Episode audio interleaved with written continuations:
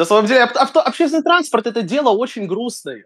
Вот. И я так люблю шутить, что нормальных у нас в общественном транспорте нет.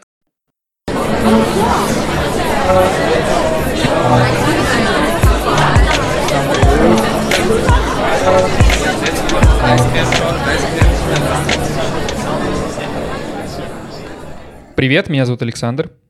Привет, меня зовут Саша. Вы слушаете 107 выпуск «У вас подкаст». Подкаст о переезде и жизни в Германии. Слушайте нас на разных платформах, ставьте лайки, оставляйте ваши комментарии. Это очень-очень важно для нас. И да, мы все читаем. И если вы уже везде подписались, поставили оценки, сердечки, э, лайки, оставили все возможные комментарии на всех возможных платформах, но все равно вам очень хочется нас поддержать, то такая возможность тоже есть. У нас есть Patreon, есть Boosty, и также есть возможность поддержать нас единоразовым донатом через сервис Buy Me Coffee. Все ссылки, как всегда, в описании. И сегодня у нас традиционный выпуск с интересным гостем, и у нас в гостях еще один Саша. Мы сегодня будем троем здесь с Сашей, попробуем разобраться, кто есть кто. Саш, представишься, расскажешь о себе. Здравствуйте, слушатели, здравствуйте, ведущие. Меня зовут Саша, Александр. Мне 29 лет. Переехал в Германию в 2016 году как поздний переселенец. У меня немецкие корни по отцу. И на данный момент я уже 4 года как работаю водителем берлинского автобуса. Спасибо большое. Я очень-очень давно с Сашей э, договаривалась о том, чтобы мы сделали этот выпуск. Мы выбирали время потому что тема общественного транспорта — это одна из ключевых тем, наверное, в каждой стране, но в Германии у нее есть своя, конечно, региональная специфика, здесь много разных транспортных компаний в разных федеральных землях — и поэтому мы очень-очень-очень долго искали гостя, с кем мы можем обсудить эту тему. У нас уже был выпуск по поводу э, транспорта в Германии в целом, не только внутригородского, но и междугороднего. Там мы касались Deutsche Bahn, различных э, частных компаний железнодорожных. Но это было очень давно, и за то время мы изменились. И с гостем, который работает в этой сфере, однозначно будет гораздо больше фактов и тем интересных, которые можно будет подсветить. Ваш интерес очень приятен. Во-первых, спасибо. Э, говорить я буду за устройство именно берлинского общественного транспорта, специфику других городов и междугородних видов общественного транспорта я не так хорошо знаю. Вот. Работаю я на ночных в основном автобусах. Днем уже довольно-таки давно не работал. Но, опять же, постараюсь э, отвечать на ваши вопросы со всей имеющейся у меня компетентностью. Как я говорил, я не так давно работаю в этом поле, 4 года все-таки. Это еще немного, но какой-никакой опыт уже есть. Саш, первый вопрос э, просто со стека. Э, ты когда-нибудь ездил на ночном автобусе в Берлине? Я в Германии ни разу в жизни не ездил на ночном автобусе. Я ездил на ночном автобусе. А как мне с тусовок возвращаться домой? На такси? Я что, айтишник? Откуда у меня деньги на такси? Вот-вот как раз, чтобы пати меншин возить, для того мы ночью и работаем. На каком ночном автобусе ты обычно ездишь? Ездила? М8, М... У меня плохо с э, цифрами, именами, именами, которые от Грюневальда идет э, мимо Шарлоттенбурга. Ну, топографический кретинизм ну, у меня тоже ну, присутствует. Это либо М19, либо М29. Да, да, наверное, какой-то из них двухэтажный, хотя в Берлине много двухэтажных, да, там вряд ли конкретный двухэтажный автобус. В общем, я на нем ездила, и честно скажу, ну, я не одна на нем ездила, я вижу там людей в ночное время, причем не только пати меншин, я вижу там людей, хотя я не знаю, может, 80 лет тоже кто-то отрывается на пати, но, в принципе, не то, что там многолюдно, но там всегда есть люди. У меня почему-то ночной автобус ассоциируется только с э, вот первым делом, когда мы говорим про ночной автобус, мне сразу вспоминается этот автобус из Гарри Поттера. Помните? Как же он назывался? Не, а не ночной ли рыцарь он назывался? Да-да-да, кажется так, да, со спальными местами вот этими вот. И... Который ужимался, да, такой, в двух да, плоский да, почти, да-да. Вообще у некоторых э, маршрутов ночных автобусов в Берлине некоторое сходство с этим ночным рыцарем есть. На некоторых э, маршрутах, например, на N8 графинирован настолько неадекватно, что приходится э, кочегарить э, местами довольно рискуя.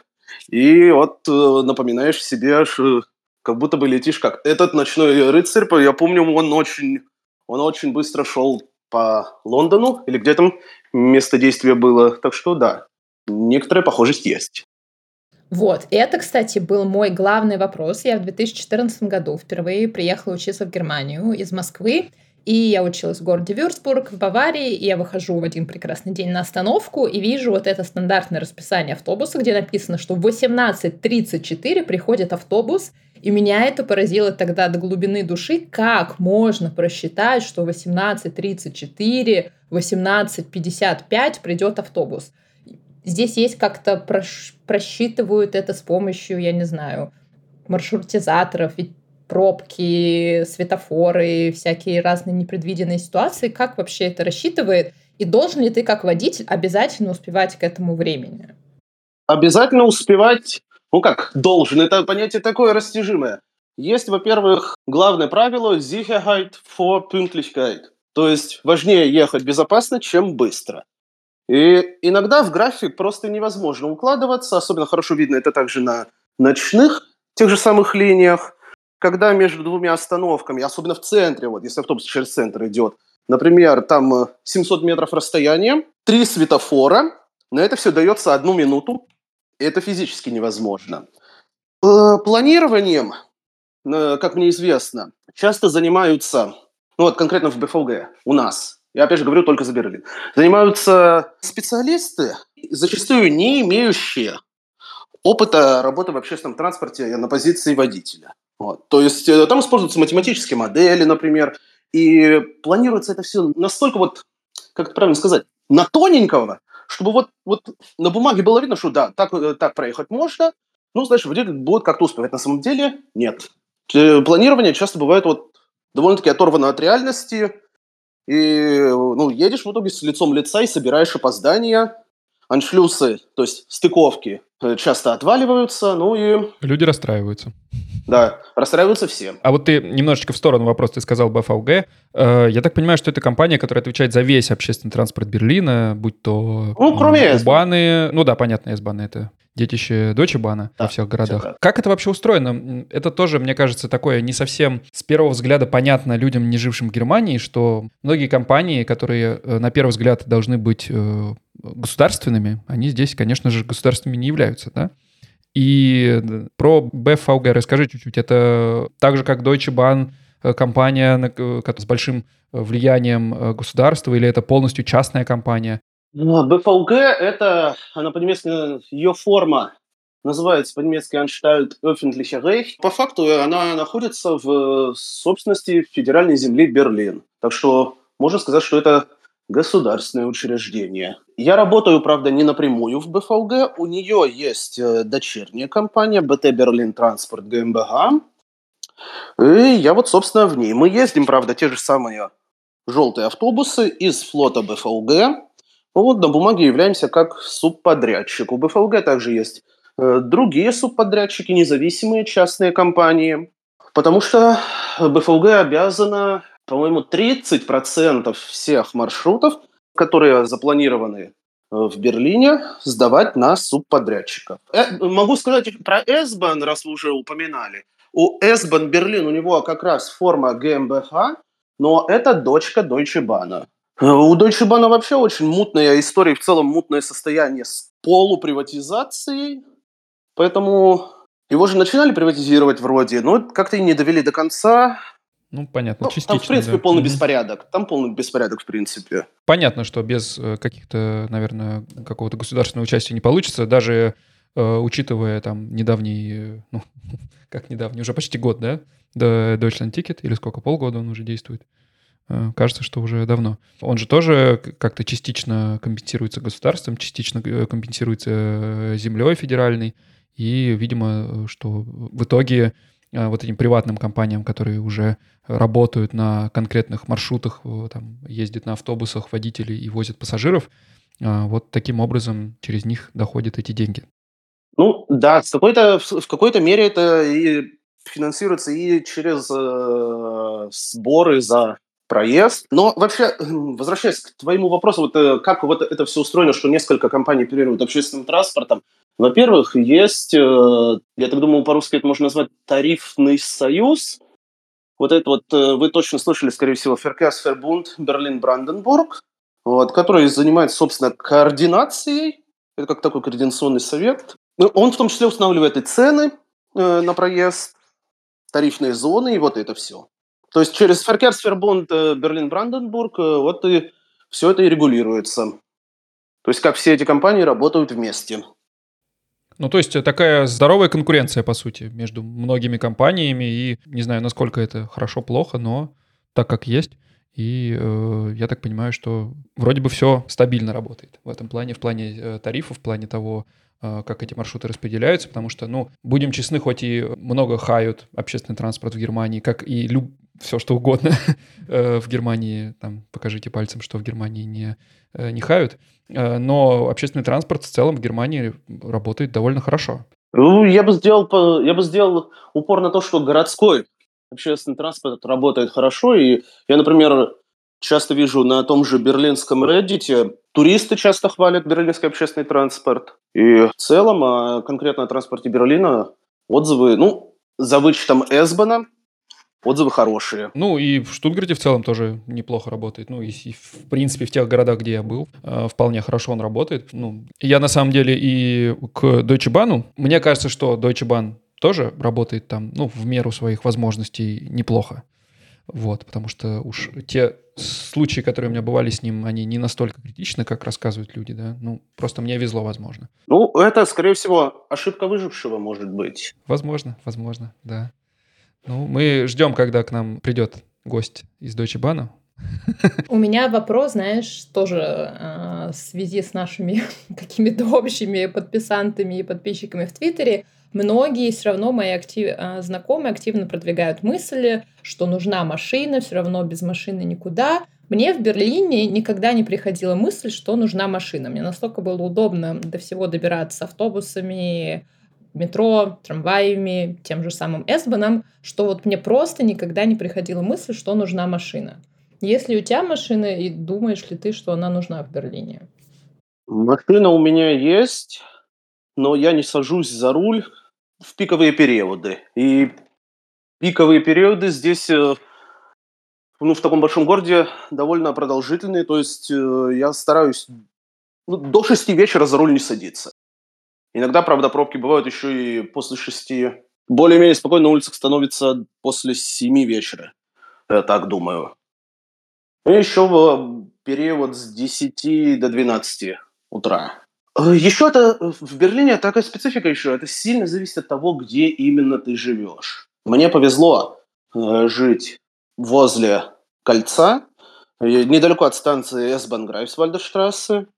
Еще у меня прямо возле дома два круглосуточных трамвая пересекаются, так что расположение у меня более чем удачное. Бывают районы гораздо более обделенные транспортом, где только один автобус раз в 20 минут прокатывается – Э, там машинам будет однозначно нужнее. Но представить себе, чтобы ездить на работу по пробкам в машине, нет. Такое удовольствие я избегаю. А есть ли у тебя право бесплатного проезда? Или ты должен, как все простые смертные, покупать билет или какие-то скидки? У меня есть служебный проездной билет. Он стоит 14 евро в месяц, и эти 14 евро вычитаются, правильнее будет сказать, я их вижу э, в своем расчетном листе, Э, приходящим после каждой зарплаты, что вместе со всякими там налогами и отчислениями еще 14 э, евро на билет А, Б месячный. Давай, может быть, чуть-чуть вернемся и поговорим о том, как вообще ты пришел к тому, чтобы стать водителем. И где ты жил до переезда? В каком городе? Родился и вырос я в Мурманске. Мурманск.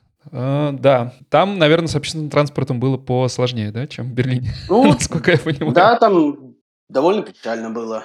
Про вот эти вот э, автобусы, которые нужно прогревать в минус, там, наверное, 40. Да, и не приходились они, и ломались. Ну, опять же, сравнивать город на 280 тысяч населения на севере России и 4-миллионный Берлин, ну, это будет некорректное сравнение – Поэтому я не вижу в нем смысла, но... Да, скорее дело не в сравнении, ну, вот, то есть э, ты жил в Мурманске довольно продолжительное время, потом переехал в Берлин, и э, у тебя сразу появилась мысль, или э, ты через какое-то время к этому пришел? Нет, мысль появилась не, со, не совсем сразу. И э, я приехал в 2016 отходил курс немецкого B1, потом пошел на B2. Как закончился курс B2, я пошел работать в УПС, развозить посылки. Но это была такая работа на временная, я бы ее назвал. И вот пока там работал, думал, а что делать дальше. Я привез с собой законченное высшее образование по направлению прикладная информатика, и мне его даже здесь подтвердили, но работать в бюро я бы не хотел. Это было для меня сразу однозначное нет. Офисная работа, я выяснил для себя это еще во время практики в универе, это была бы для меня пытка. И как-то раз мне попалось на глаза, я уже не помню где, объявление, что компания BT Berlin Transport набирает в обучение на водителя автобуса. И я подумал, ведь когда-то у меня была детская мечта. Я действительно в детстве, маленький, когда мне было лет 5-7, допустим, мечтал быть водителем автобуса. И я решил, ну попробую, подамся. Вдруг выстрелит. И оно выстрелило, да еще и с размахом. Так что вот я абсолютно счастлив на любимой работе. А сколько длилось обучение? Это аусбилдинг э, или курсы? Э, здесь нужно э, сделать уточнение. Хоть это и рекламировалось как аусбилдинг zum Busfahrer, но это не было нас, как настоящим аусбилдингом, где, который три года и чтобы Berufsabschluss выдавался. Там просто БТ Берлин Транспорт набирала новых коллег и посылала их в автошколу, с которой у БТ Берлин Транспорт на тот момент был заключен контракт. Мы проходили э, так называемый ускоренный курс, и вот в 2018 сентябре был новый набор, и в феврале 2019 мы уже все поздавали экзамены и начали ездить э, на линиях. А, ну, а я, я так понимаю, что курсы все эти оплачивались э, как раз... Это все компанией. оплатила фирма. Потому что, ну, э, стоимость э, получения прав в Германии, это, ну... Она, она очень сильно подорожала за прошедшие годы, это во-первых. Ну и вот на тот момент, когда я успешно сдал экзамен, э, фирма прислала мне напоминание, что я обязан отработать два года. Вот. И что, так что называется, для информации, в письме было написано, что, что мое обучение стоило что-то там около 7 тысяч. Да, ну то есть, по сути, никаких специальных требований к этому, какого-то наличия изначально категорий нужных, открытых, э, не требовалось, да? Требования, требования, требования. Ох, дайте вспомнить. Точно было. Обязательное. Два года категории прав Б, то есть немецких прав, угу. и хороший устный и письменный немецкий. По-моему, это были базовые требования. У меня было и то, и то. Ну вот и вошел без проблем. Угу, угу.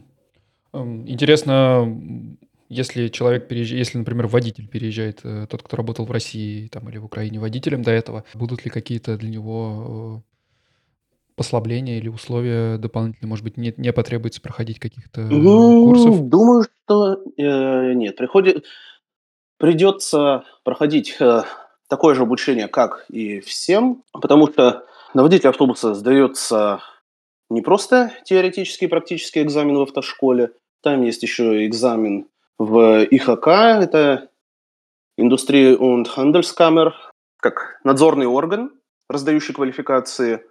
Экзамен в нем нужен, чтобы получить квалификацию на перевозку пассажиров. P-Schein – это у таксистов, у водителей автобусов на данный момент выдается отдельная пластиковая карточка. Хотя раньше просто ставилась специальная пометка в правах. И когда ты учился, да, то есть э, ты специально идешь, допустим, выбираешь ту федеральную зем- землю, где ты находишься и там учишься, или нет такого, что ты можешь отучиться в Берлине, а стать водителем в Штутгарте? Нет, почему не может быть? Может быть, э, потому что вот эта квалификация на перевозку пассажиров, она действительно по всей Германии. То есть ты отучился в Берлине, поработал, и, допустим, потом по большой любви переезжаешь в Штутгарт увольняешься в Берлине, у тебя остается вся твоя квалификация, действительно, во всей Германии, и идешь устраиваться, допустим, в штутгарском транспортном предприятии на того же водителя автобуса. без проблем. А, я хотела еще спросить, да, а, если, знаешь ли ты, может, ты не знаешь, хватает, не хватает сотрудников, сложно, несложно попасть, нужны постоянно? Не хватает, не хватает и не хватает довольно сильно. Работа не для всех, работа с не самыми лучшими условиями. То, что я работаю ночью, это большая привилегия, за которую нужно бороться и делать себе хорошее имя.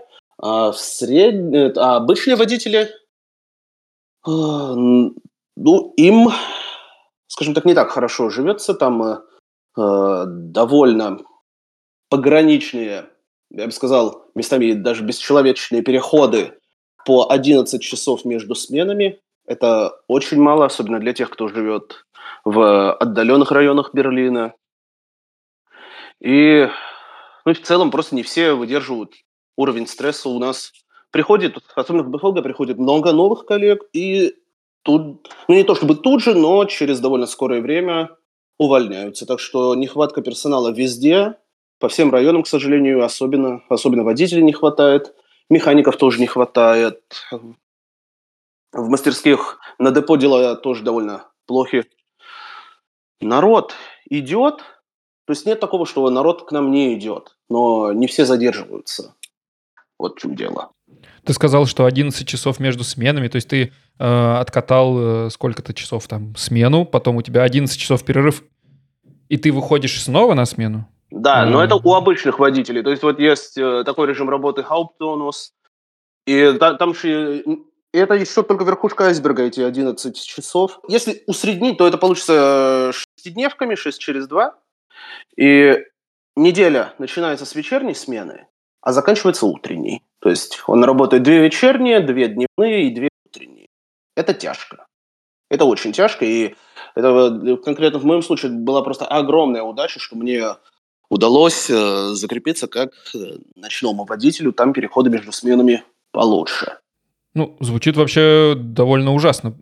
И, да. честно сказать, не ожидаешь такого, потому что, ну, например, э, водители-дальнобойщики в Германии, ну и, в принципе, в Европе, у них довольно строгие правила, именно поэтому очень часто не может проехать даже по своим приборам, которые установлены в кабине, там, в Большой Грузии, он не может проехать там больше 8 часов, например, да, или там больше какого-то расстояния. И за этим очень строго следят. Если нужно проехать больше, то есть несколько водителей всегда в кабине, которые чередуются.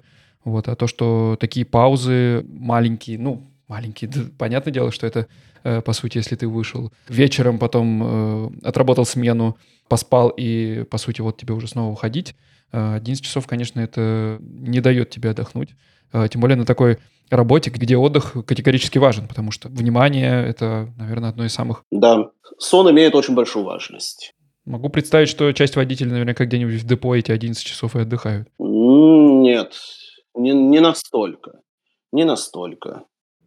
Но мне на самом деле вот было интересно то, что ты сказал про ночную смену, потому что для меня в журналистике это всегда был самый кошмар. Я отказывалась от вакансий, которые так или иначе затрагивали работу ночью. Ночные смены или поздние вечерние смены, потому что такая, как работать ночью? Я же ночью хочу спать, я не могу даже никакую мыслительную мысль в голове пропустить. А ты наоборот говоришь, о, круто, мне повезло работать ночью. Ну, э, начнем с того, что я сова, я по природе абсолютная сова. Скорее всего, вот эти, как их называют, биоритмы я себе сбил, когда на родине в универе учился. Вот, это раз. Почему мне ночная работа подходит? Потом ночные смены все-таки гораздо лучше оплачиваются. У нас удача в том, что по тарифу Фертрагу это такой масштабный документ, регулирующий условия работы в общественном транспорте, конкретно для сотрудников БФЛГ и их дочки БТ Берлин Транспорт. Согласно этому тарифертрагу, ночные, э, доплата за ночные смены не облагается налогом. То есть вот все наши так называемые цушлаги за всякие праздники, субботы, воскресенья, за переработку, они все не облагаются налогом. И, собственно, этот безналоговый цушлаг делает ночным водителям хорошую разницу. Поэтому это и считается работа у нас в общественном транспорте ночью, считается привилегией. Такие дела. Ну, раз уж мы заговорили про тарифные сетки и все, что их касается, давай, может быть, э, также затронем тему а, забастовок общественного транспорта, потому что мы много раз затрагивали эту тему в подкасте, что в последние несколько лет э, индустрия общественного транспорта часто выходила на забастовки, и очень часто это затрагивало там целые города или даже целиком всю Германию. Общественный транспорт не ходил, и были очень масштабные дебаты с профсоюзом и пытались достичь какого-то соглашения, чтобы зарплату повысили, чтобы рост зарплаты тоже превышал инфляцию, насколько я помню. А, и в конце концов договорились, но это длилось довольно долго. И понятное дело, что забастовки — это дело хорошее и полезное, особенно когда они приводят к каким-то результатам. Но э, иногда казалось, что вот они прям прям такие парализуют в какие-то моменты целые города. Может быть, ты расскажешь, ты застал вообще забастовки э, последние годы? Да, застал. Э, как раз на мой первый год, в 2019, когда я начал ездить на маршрутах, э, была первая на моем опыте забастовка. Я тогда в профсоюзе еще не состоял. Ты задал, Саша, ты задал очень обширный вопрос. Давай я конкретизирую немного. Как вообще появляется мысль и кто является инициатором того, что нам надо добиться какого-то увеличения зарплаты, уменьшения рабочего дня, или там хватит терпеть 11-часовые паузы для водителей, давайте бастовать и э, добиваться да, чего-то, чего мы хотим. А, то есть от кого это исходит и к кому, кому это требование направляется? В общем, э, работа общественного транспорта в конкретном федеральном субъекте регулируется э, уже вышеупомянутым тариф Фертрагом. Это масштабный такой документ обо всех условиях работы в общественном транспорте. Э, берлинский ТФУН Берлин охватывает, собственно, УБАН, трамвай и автобус. И у тариф Фертрагов есть свои сроки годности. Когда он, срок годности подходит к концу, назначаются тарифные переговоры одна сторона на этих тарифных переговорах – это работодатель и опционально союз коммунальных работодателей. Другая сторона – это профсоюз или объединение профсоюзов, представляющих сотрудников общественного транспорта. И вот переговоры идут, как правило, э, работодатель никогда с первого раза на требования по улучшению условий труда не соглашается, и пока что это э, объявление забастовки – это единственный на данный момент существующий механизм выражения несогласия. Часто очень предлагают голосовать ногами, но в государственном учреждении это не очень работает, потому что, как правило, куда ты пойдешь, ногами проголосовав, если в Берлине другой возможности водить трамвай нет – например. То есть голосование ногами, оно работает э, в Думаю, у тех же айтишников. Ну, понятно, да, в сферах, где ты можешь куда-то пойти к другому работодателю. А когда у тебя работодатель — это оператор там, трамваев или автобусов, понятное дело, что, ну, разве что в другой город. Да. У меня, знаешь, Саш, такой бытовой вопрос, а, да, когда вот были эти забастовки, а, особенно в этом году, они были массовые, про них много говорили. А, понятно, угу. что твои друзья, близкие, кто тебя знают, вряд ли они тебе что-то предъявляют, но у тебя не было Никогда вот таких дискуссий, что вы просто сидите за чашечкой кофе, э, за бокальчиком пива, и друзья такие, блин, ну вообще никуда не уедешь, ну как бы, что вы там творите? И что ты говоришь? Бывало, бывало такое. Но мы, как правило, эти, ну, темы, ну, э, под джентльменским соглашением мы такие темы не трогаем. Вот. Об это только пальцы в кровь стирать, как говорится. Ну, а пока что, ну, других механизмов пока что еще не придумали. Вот. Особенно, когда дело касается работы на э, государственном предприятии или же когда это касается таких сфер деятельности, где каждый специалист м- не уникальный. Вот. То есть, э, если мы на тех же, я не знаю, айтишников посмотрим, то там каждый специалист это как такая уникальная единица. Вот. Э, сотрудники общественного транспорта – это более массовые специалисты. С каждым отдельно работодатель переговоры вести не будет. Вот поэтому для того и существует этот тариф Фертрак, который регулирует условия вот так вот паушально для одной большой группы и для разных скоплений групп. Водителей трамваев, водителей Убана и так далее. Да, ну вернемся к тому, как выглядит забастовка изнутри. А, вот, значит, не договорились в какой-то момент работодатель с профсоюзом, то логично, не хотят они повышать, говорят, не будем вам столько платить, и, значит, профсоюз назначает день забастовки. Этот э, день забастовки и то, что водители э, не выходят, там, водители, механики э, не выходят на работу, является ли это обязательным, следит ли кто-то за этим? Потому что, ну, все мы, например, слышали про забастовки гильдий разных, например, гильдий сценаристов или актеров, которые сейчас э, долгое время проходили и все еще проходят в США. И там, например, э, ты не мог начать работать, пока идет забастовка. Потому что если ты начинаешь работать, то ты будешь исключен из этой гильдии и больше не сможешь работать в дальнейшем в качестве сценариста, режиссера, актера, смотря в какой гильдии ты состоишь. Есть ли здесь такие правила, или ты можешь сказать, меня все устраивает, я, я хочу работать, и, вы, и выходишь на работу? Нет, так не, так не получится, потому что как правило, забастовкой прекращается работа всех автобусных депо, и ты не можешь э, как один самостоятельно выйти на работу. Если у тебя выходной, то ты сидишь дома, если у тебя рабочий день, и ты член профсоюза, то ты должен прийти на свое депо. Если ты не член профсоюза, то ну, просто сидишь дома, и у тебя день выходит в минус. Но, как правило, это общее участие. Но о том, чтобы кого-то Исключали или увольняли, я такого не помню.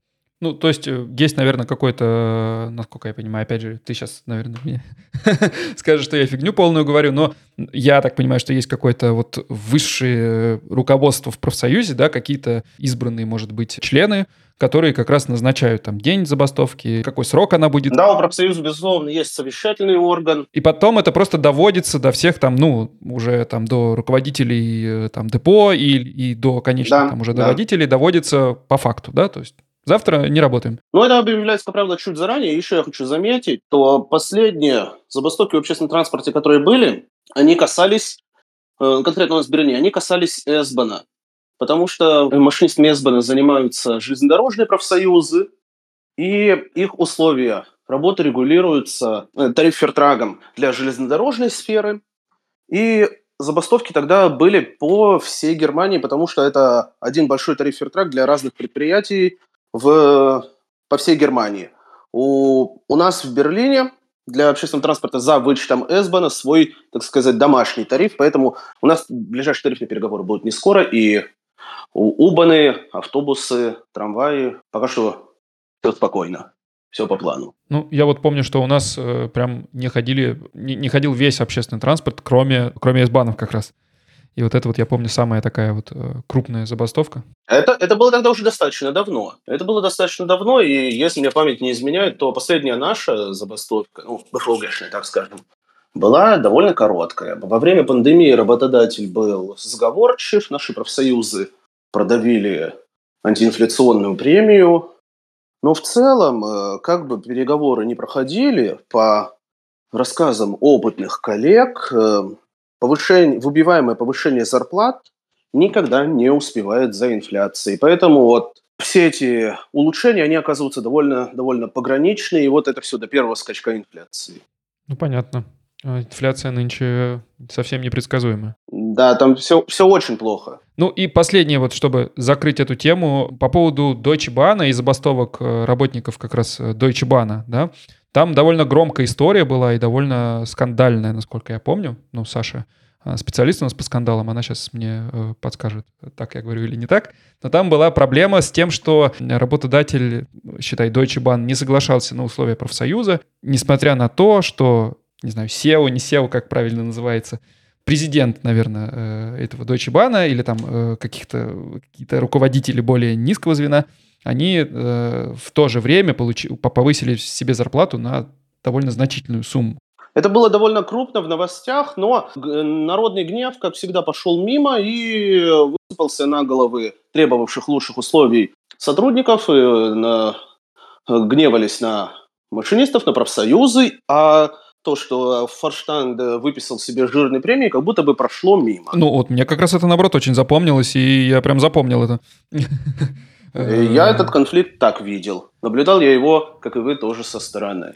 Ну, то есть Deutsche Bahn, он э, и, руководство Deutsche Bahn за сколько вот, ну, за четыре с половиной года моей в Германии, я э, уже привык воспринимать как такое вот какой-то мере зло, да, которое вот постоянно хочет... Ну, есть немножко. В, в целом у в целом у Deutsche Bahn довольно печальная история э, продолжительных цепочек непрофессиональных принятий решений – Э, часто у руля становились, я бы даже специалистами это не назвал, но люди, приходившие из автомобильной индустрии, вот просто подумайте, у руля государственного железнодорожного концерна ставить человека из автомобильной индустрии. Это вообще что? Здесь СБАны отменяем, здесь лучше э, автобан проложим новый. Ну вот около, около того, если сильно упрощая. И эта история тянется очень давно, с конца даже, по-моему, 90-х. В какое-то время по-моему, это было или под, под конец 90-х вот таким классным специалистом, на тот момент ставшим руля, было принято решение или остановить наборы новых машинистов, или остановить обучение. Здесь я, к сожалению, не так хорошо знаю, потому что ну, я, я не в Deutsche Bahn работаю, очевидно. И знания у меня вот, ну, более-менее обывательские о том, как все это было, но да, было много очень дурных управленческих решений, которые привели Deutsche Bahn и их дочки S-Bahn к тому состоянию, в котором вот, региональные и городские ЖД-перевозки сейчас. Приватизация, 90-е, неправильно да, принятые да, решения. Да. Где-то мы это уже видели. Да, да. Казалось бы, мы от этого уехали, а тут приехали и Оба-на. Шла 900 тысяч евро в год э, зарплата генерального директора Deutsche Bahn Рихарда Лутца. Да, да. Это оно, но, как видно, народный гнев э, прошел вообще мимо. Было предисловие к моему вопросу, а вопрос это мой э, скорее про то, в твоей компании, да, и в твоем объединении компаний, э, которые как раз управляют вот этими тарифами общественного транспорта, есть ли такой... У нас таких скандалов не было, и переговоры часто проходят, ну, почти малой кровью. Где-то до пандемии до пандемии где-то была трехдневная забастовка, и это был вот наш максимум, который я застал. Но там бодались долго и упорно. Тогда еще руководство БФУГ было другое, другие фигуры там были. Вот. Но, опять же, с годами все меняется, и надо будет уже, как оно будет на грядущих тарифных переговорах, они либо, по-моему, под конец, либо конец 2024, либо начало 2025, где-то там будет.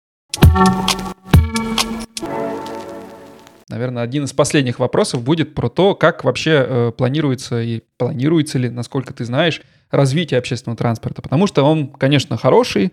В Берлине, например, в Штутгарте тоже хороший. Но отъезжая чуть-чуть в сторону от города, довольно часто нужно куда-то поехать, где э, нету такого хорошо развитого общественного транспорта. Как у меня один знакомый недавно столкнулся с тем, что он приехал в какой-то городок, и дальше он просто не мог уехать, потому что автобусы переставали ходить э, с этой остановки, по-моему, в 5 часов или в 5.20, в 5.30. И, в общем, с этого момента он уже не смог доехать до своей конечной точки, и ему пришлось вернуться назад, тоже буквально там на последнем.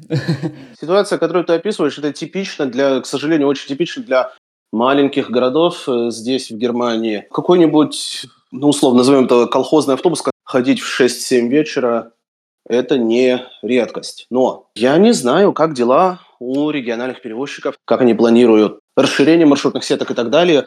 Могу немножко сказать за Берлин. Планирование есть, но оно и довольно сильно буксует. Я пытаюсь честно вникать в в новости в газетах это об этом пишется. Если чуть-чуть конкретнее, проблема, э, я так понимаю, проблемы есть, да, развитие транспорта даже внутри Берлина, есть районы, где довольно сложно. Берлин э, переполняется людьми, люди приезжают, квартир не хватает, начинают как-то люди селиться все дальше и дальше от центра, там, где с общественным транспортом уже не так хорошо. Э, люди, людям приходится ездить на машинах, появляются пробки, все становится только хуже. И э, проблема есть, и, собственно, решается медленно. И в чем проблема главная? То есть, ну, автобусов не хватает, водителей. Это, это, это комплексная проблема. То, что водителей не хватает, это всего лишь одна часть. В общем, с чего зайти? Я пока думал, с чего, с чего зайти. С одной стороны, можно сказать, что БФУГ само, оно хоть и планирует, у них могут быть свои внутренние планы про по расширению там, автобусных сеток, продлению там, веток Убана или трамвая, но БФУГ этого сама не решает. Потому что все начинается с того, что Сенат Берлина – это Ауфтраггебер, это заказчик. А и, соответственно, какой-нибудь головастый специалист в этом Сенате, я сейчас очень условно, ну, может смотреть, вот, что есть какой-то жилой район, но так как, допустим, он в общественном транспорте сам никогда не работал, он посмотрит, на, может сравнить какими-то математическими моделями и скажет, а, тут и так достаточно. И вот как какая-то умная голова далеко наверху решила, так оно, к сожалению, и получается. Это возвращаясь к тому, что упомянул в начале, что у, у лиц, принимающих решения, часто нет практического опыта с обще, э, работы в общественном транспорте. Время от времени появляются сюжеты о том, что есть вот такие планы продления, там, например, продление У-7 в аэропорт из Рудова, продление той же линии У-7 до э, от Редхауса Шпандау до Штакина, ну, если до Штакина, допустим, это более-менее реалистично, потому что там довольно большие жилые районы, вот, то из того же Рудова копать ветку в аэропорт... Копать ветку, понятно, это да, довольно трудозатратно и требует планирования. Э, все помнят, что 10-й трамвай был недавно продлен с Хаубанхофа до Турмштрассе. Э, его провели через Инвалиденштрассе, Ратеноверштрассе это улицы довольно широкие. И в той же Инвалиденштрассе, например, может, трамвай было, ну, на мой взгляд, но я, опять же, я не трамвайный водитель, вот в чем дело. Ну, я бы сказал, полуобывательский. В, в Инвалиденштрассе от Хаубанхофена достаточно места, чтобы проложить трамвай полностью по выделенной, ну, по выделенному газону э, в середине улицы. Но нет, этого не сделали. И в итоге Э, как выяснилось, э, трам, трамвай М10 на новом участке сильно оттормаживается другим трафиком вот, и собирает довольно грустные опоздания. То есть у нас вот с десятым трамваем есть пример вот такого неоптимального планирования. И еще я слышал такое от трамвайных коллег, что при вот, планировании новых веток часто решающим фактором становится не именно что оптимальность, а стоимость. Окей, так будет дешевле, сделаем как дешевле. И, к сожалению, вот э, по фактору стоимости э, очень э, часто принимаются вот неоптимальные решения. И я все-таки пытаюсь как-то нас э, собрать э, на оптимистичный финал нашего подкаста. Я у себя на канале, у меня есть рубрика, когда я пишу про свои странные свидания, где у меня крали зонтики, забирали испеченные мной пирожки и так далее. Саш, были ли у тебя какие-то странные, не знаю, смешные, криповые истории с пассажирами? Ох, хороший вопрос. Я просто вспоминаю... Сейчас, извини, я чуть-чуть дополню. Э, я сам успел, не сказать, что водителем автобуса, но водителем я успел поработать Э, год я подрабатывал в такси еще в э, родном Воронеже. И, конечно, случались случаи совсем разные, иногда веселые, иногда не, иногда не веселые, иногда даже страшные. Вот, понятное дело, что автобус это не такси, в такси ты буквально один на один с пассажиром, и совсем другое. В автобусе все же, наверное, Э, как-то более безопасно себя чувствуешь, но... Э... Безопасность, я вам расскажу про безопасность. Э, во время пандемии, смотрите, нам поставили защитные стекла. Раньше водитель вообще никак не был защищен. То есть можно было зайти и сразу пробить водителю в табло, чем молодежь и занималась. Да. Раньше времена, ну вот, э, еще лет 10-15 назад были совершенно дикие. Некоторые линии автобусов, которые ходили мимо каких-то больших дискотек буквально сопровождались экипажами полиции. Но это было давно. Значит, возвращаемся к, да, к времени пандемии. Поставили нам эти защитные стекла, но э, это защитное стекло толком не отделяет водителя от пассажиров. Если кому-то очень сильно надо залезть к водителю в кабину и дать ему в табло, это сделать, к сожалению, физически можно. Такая вот безопасность. На мой взгляд, водитель должен быть полностью отделен, полностью отстеклен, как, например, это сделано в автобусах в Будапеште. Он сидит полностью за стеклянной дверью. Ну да, или как в Убанах в тех же, да. Хотя и в Убанах... Э, в... да, кстати, по-моему, в Убане же был этот случай. То ли ты, Саша, рассказывал, то ли где же я это слышал, что... А, где-то в подкасте я слышал, что в Кёльне это было как раз во время карнавала, что буянил один из пассажиров ну, про, по-моему, КФУБ называется, Кёльнский общественный транспорт. Там вообще э, слагают легенды. Ну и, в общем, там э, пассажир буянил что-то очень жестко в вагоне. Ну, в общем, машинист на одной из станций остановился, вышел через эту дверь в салон, обезвредил этого пассажира и буквально его высадил на станции и поехал дальше. Вот, ну, конечно, случаи такие совсем крайние, но я так понимаю, что в автобусах, да, в такой безопасности водитель уж точно не находится. Нет, и... не находится. И поэтому у нас есть главное правило не вмешиваться. Видишь, начинается какой-то замес у тебя в салоне. Останавливаешься на ближайшем подходящем месте, открываешь дверь и сразу вверх диспетчерскую, диспетчерская. Тебе высылает полицию, и полиция уже дальше выводит буйных. То есть никакой личной инициативы. Кстати, на меня один раз в автобусе в Германии напала бабушка. И когда я говорю напала, это не то, что она вербально меня атаковала, она реально начала бить меня зонтом, и мне пришлось просто сбежать от нее. Надо было вызывать полицию. Надо было, надо было подойти к водителю и сказать, э, вот у вас пассажирка тут буйная. Ну, тогда бы водитель продействовал, но я думаю, по той же схеме. Не, я решила, я что просто когда я стану бабушкой, я кого-нибудь побью. Вот такой у меня план. Да, мне почему-то вспомнилось, если смотрели фильм, по-моему, да, кажется, «Никто» назывался фильм с... С Бобом Оденкерком. Да, да, да, там как раз начало с вот в автобусе. Да? Надеюсь, что у тебя таких случаев не было. Ну, максимум мне э, угрожали, ну как, ну на словах угрожали, да, физической расправой это назовем. Но так как угрожатель э, на, на внешний вид был по возрасту ну, там едва 16-18, такой типичный пьяный подросток, просто желавший свою удаль молодецкую показать, это вызывало не более чем смех. Пока он там разглагольствовал, как он меня ушатает, разглагольствовал, я отключил диспетчерскую, чтобы слушали, и в какой-то момент молодой человек просто выговорился и вышел. Такой вообще еще не заплатил за этот сеанс психотерапии. Это вообще самое главное, это, это, это одно из качеств, которое нужно для работы в общественном транспорте, особенно водителям, это умение сохранять холодную голову в любой ситуации. Я вам честно скажу, что я не сразу этому научился. Во многом мне помогли мои близкие друзья. Если они будут это слушать, то они поймут, о ком речь. То есть уметь, назовем это, охлаждать трахание, работая в общественном транспорте, это один из базовых навыков.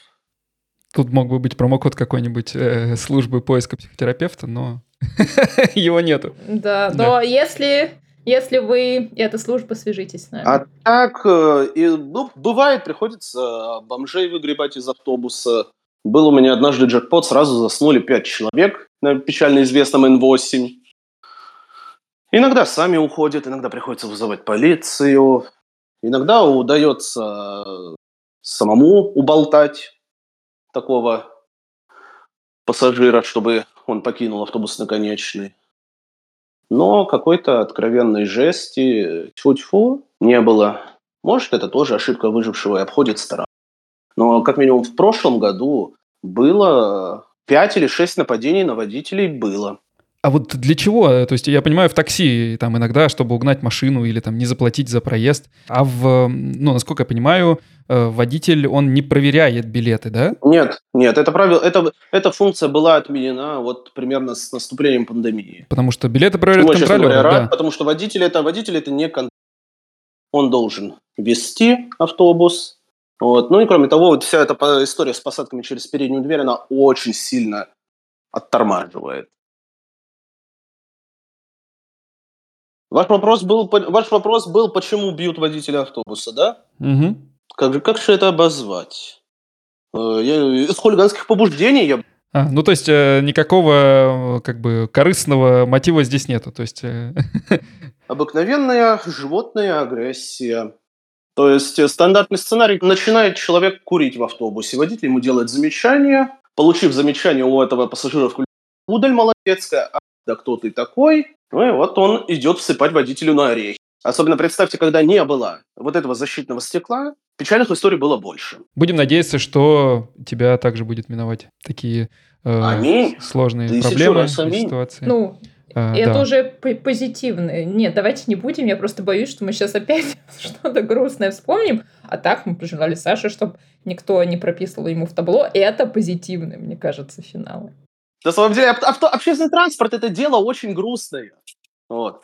И я так люблю шутить, что нормальных у нас в общественном транспорте нет. Это если вот работать, чтобы прям с отдачей, это нужно быть больным. Это работа для фанатов. Как журналистика. Вот, это то, что нас объединяет. Да, сравнимо, сравнимо. Я могу сказать, что вижу очень много печальных, совершенно прогоревших коллег возраста так 45-50 плюс, которые ничего больше не умеют делать и просто высиживают свои годы до пенсии. И это очень сильно влияет на качество. У них свое особенное отношение к пассажирам, и это очень плохой пример для новых коллег они подают.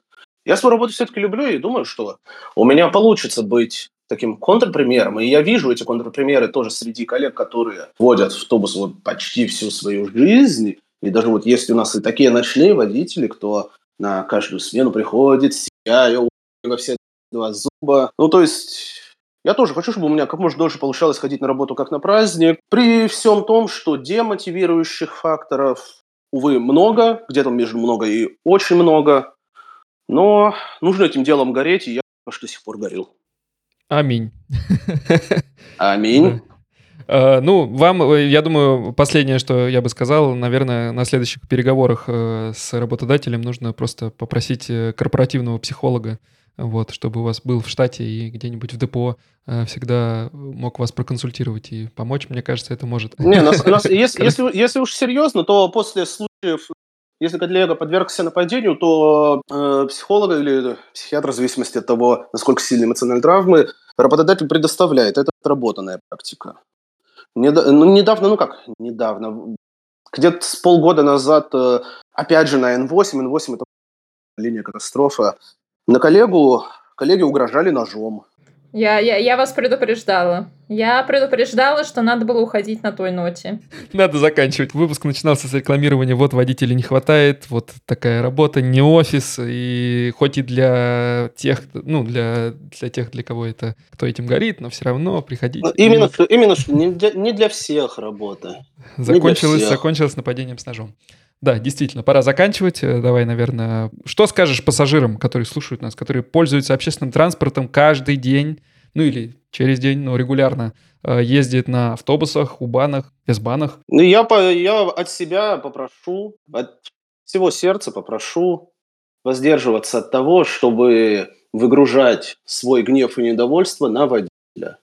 Водитель – это не Бешвердештель. Вот, у нас есть, у БФУГ есть отдельная служба, которая занимается приемом, скажем так, фидбэка от пассажиров. Поэтому я просто прошу пассажиров, которые меня слушают, воздерживаться от вербальных наездов на водителя. И невербальных тоже. Тоже не надо. Тем более, тем более. Никаких ножей. Относитесь э, с уважением к общественному транспорту. Помните, что это зверь редкий и нуждается в охране. Так, все, дальше не продолжаем, иначе там снова будет грустно. Спасибо, Саш, большое за выпуск. Мне кажется, мы вообще первые в подкаст-пространстве, а, кто поговорил с инсайдером на эту тему. Мы очень рады. Спасибо тебе, что ты пришел к нам. А сегодняшний выпуск будем заканчивать. Спасибо вам, что слушали нас. Не забывайте ставить оценки, лайки, комментарии на той платформе, где вы нас слушаете, на Ютубе или в Телеграме к анонсу этого выпуска.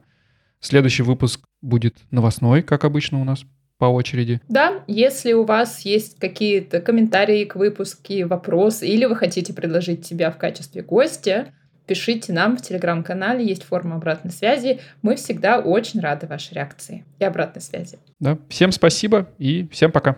Пока. Пока.